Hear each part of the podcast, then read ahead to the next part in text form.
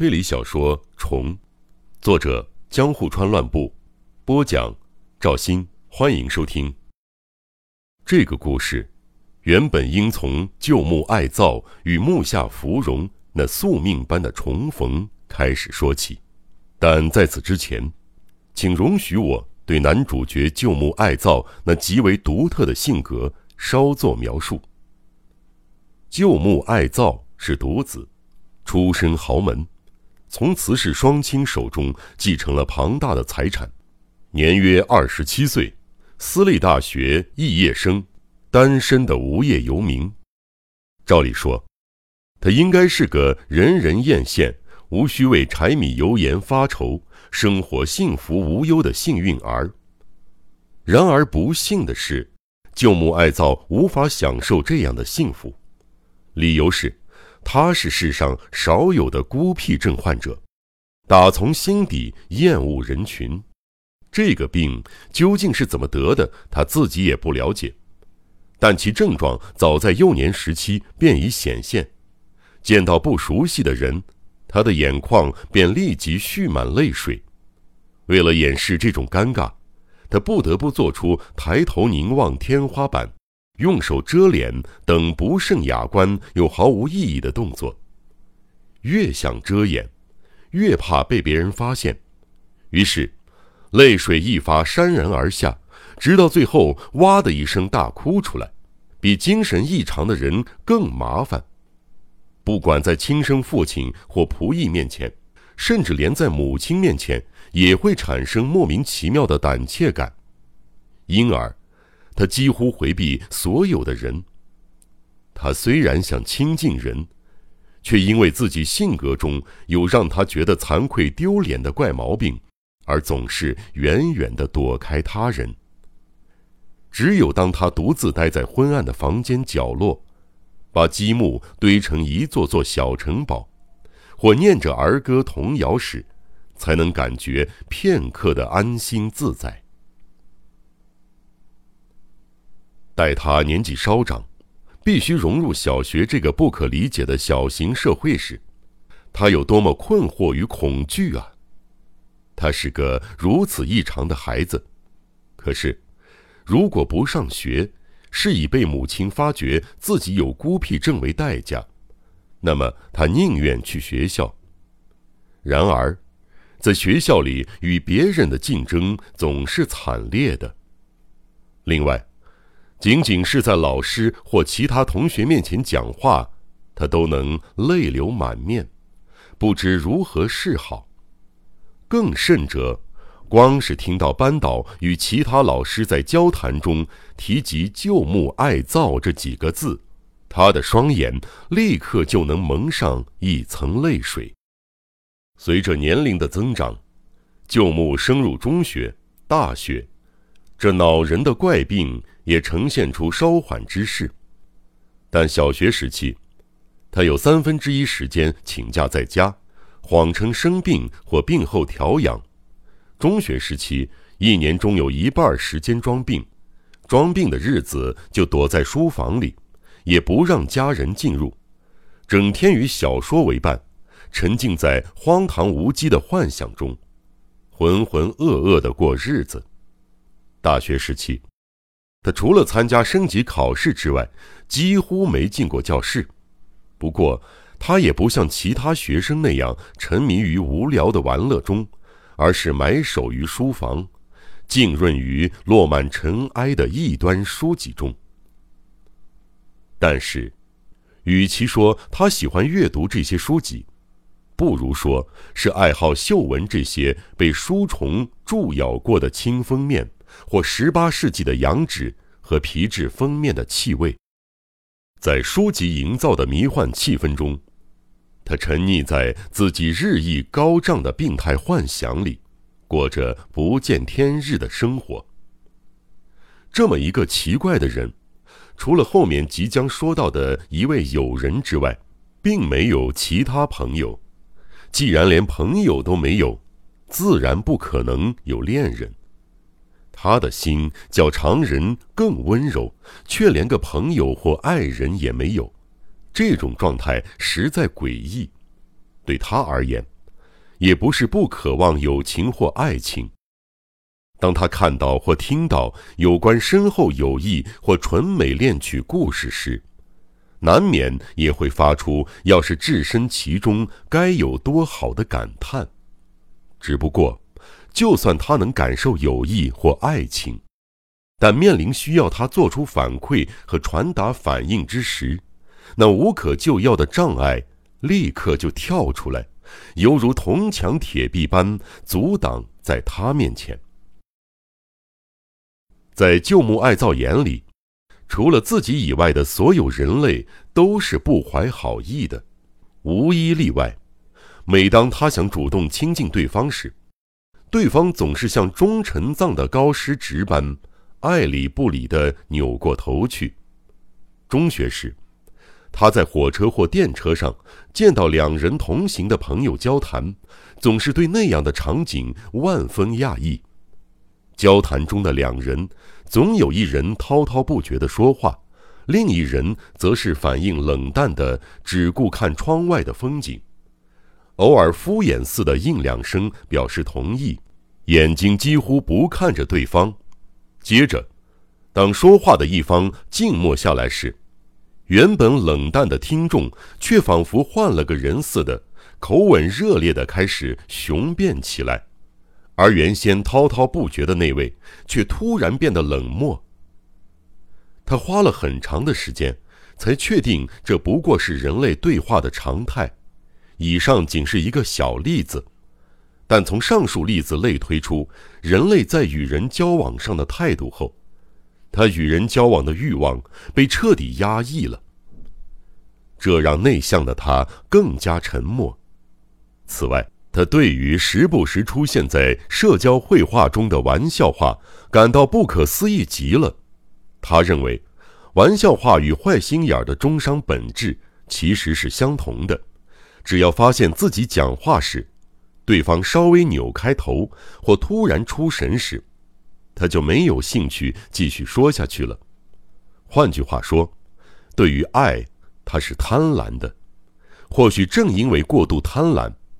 他才无法爱其他人，无法经营正常的社交生活吧。然而，不仅如此，过去还发生过不少类似的事情。举一个日常实例吧。小时候，他不劳烦女佣之手自行上下床。当时仍在世的祖母看到这样的情形，总会异常骄傲，忍不住高兴地夸赞他说：“哦。”真是个好孩子，好孩子啊！舅母受到赞美，却觉得羞愧万分，好像体内有一把火似的，烧得他难受至极，而且莫名的对赞美者极度厌恶起来。进一步来说，不管是爱人还是被爱，甚至对“爱”这个字，他一方面非常渴望，另一方面又极度想逃避。厌恶到想痛苦的把身体缩紧，或许这就是他的厌恶自我、厌恶至亲、厌恶人类等一连串异常极端情感的来源。对他来说，自己与所有的人类像是两类截然不同的物种。世上的人心地坏、脸皮厚，又喜欢盲目乐观，他觉得无法理解。在这个世界上，他仿佛是个异乡人。说来，他就像一头莫名其妙被抛弃的孤兽。这样的他，又如何得到那至死方休的恋情？说不可思议，的确不可思议。但换个角度，不也可以说，正因为这般的他，才能得到超乎寻常的爱情吗？因为。在这段恋情中，爱与恨早就没有分别了。只不过，关于此事的细节，请容我留待后续说明。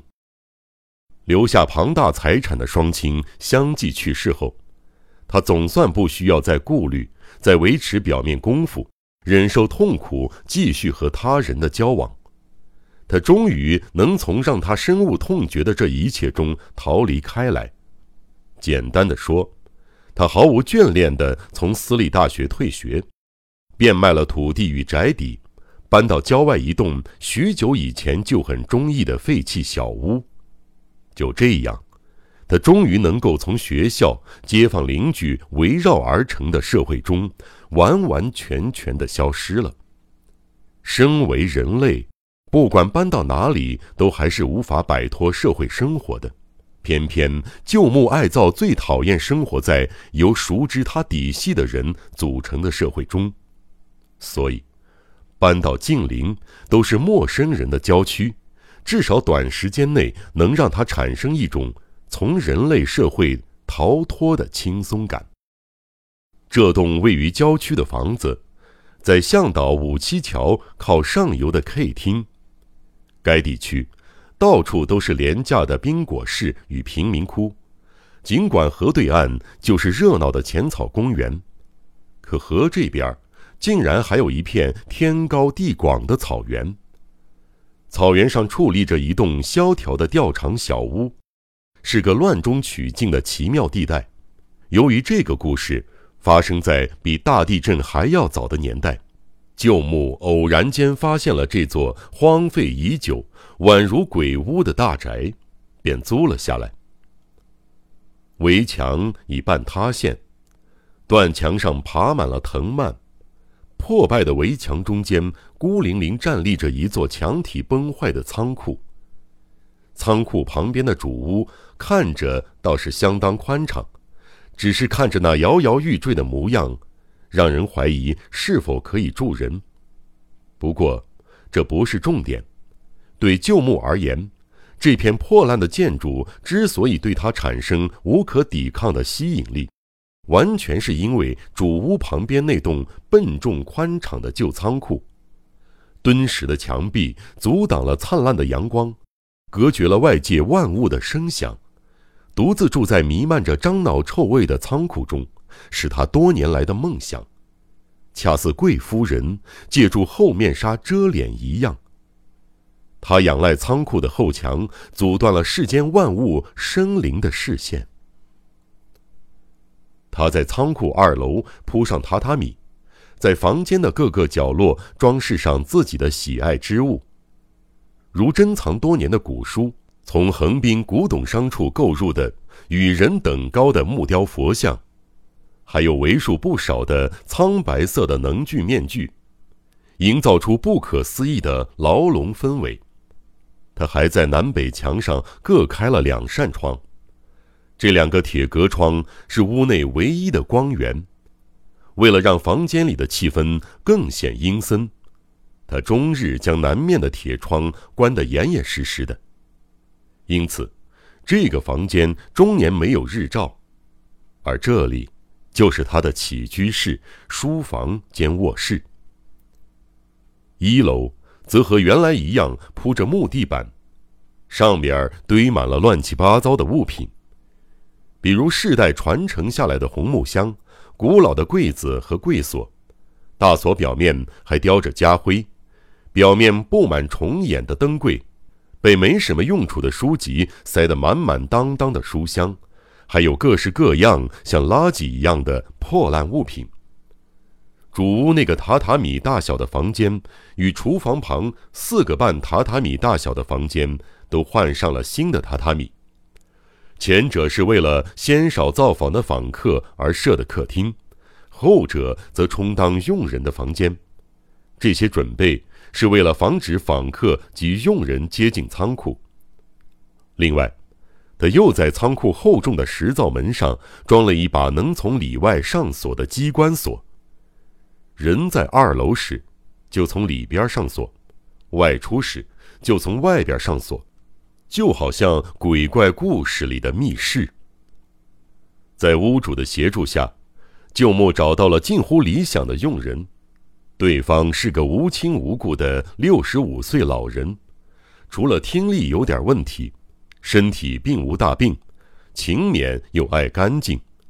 值得高兴的是，不同于这年龄的老太婆，她的个性十分乐天知足，从不猜疑主人的身份，也不好奇主人在仓库里做什么。只要能按时领到足量的薪水，煮饭之余种花种草，念念佛便足矣。不消说，旧木爱造就在仓库二楼的昏暗房间里度过了大半光阴。有时候，光是翻阅红褐色古书，便能够消磨一整天；有时候，他仰躺在房间正中央，呆望着佛像或墙上的能具面具，沉迷于天马行空的幻想中。不知不觉，天色已暗，天窗上的夜空宛如铺展开来的黑色天鹅绒，缀满了闪闪发亮的点点繁星。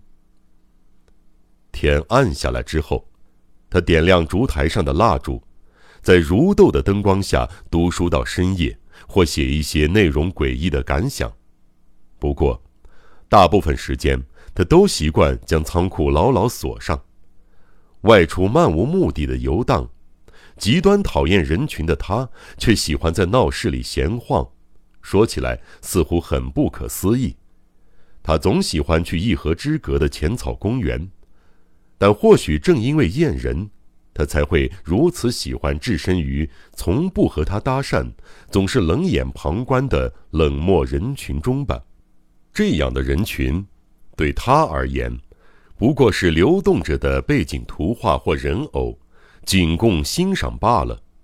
实际上，置身于夜晚熙熙攘攘的人潮中，反倒比躲在仓库里更不容易引人注目。因为置身于冷漠的人群中，最能忘记自身的存在。人群正是他无上的隐身斗篷。旧木爱造这种喜好人群的心情。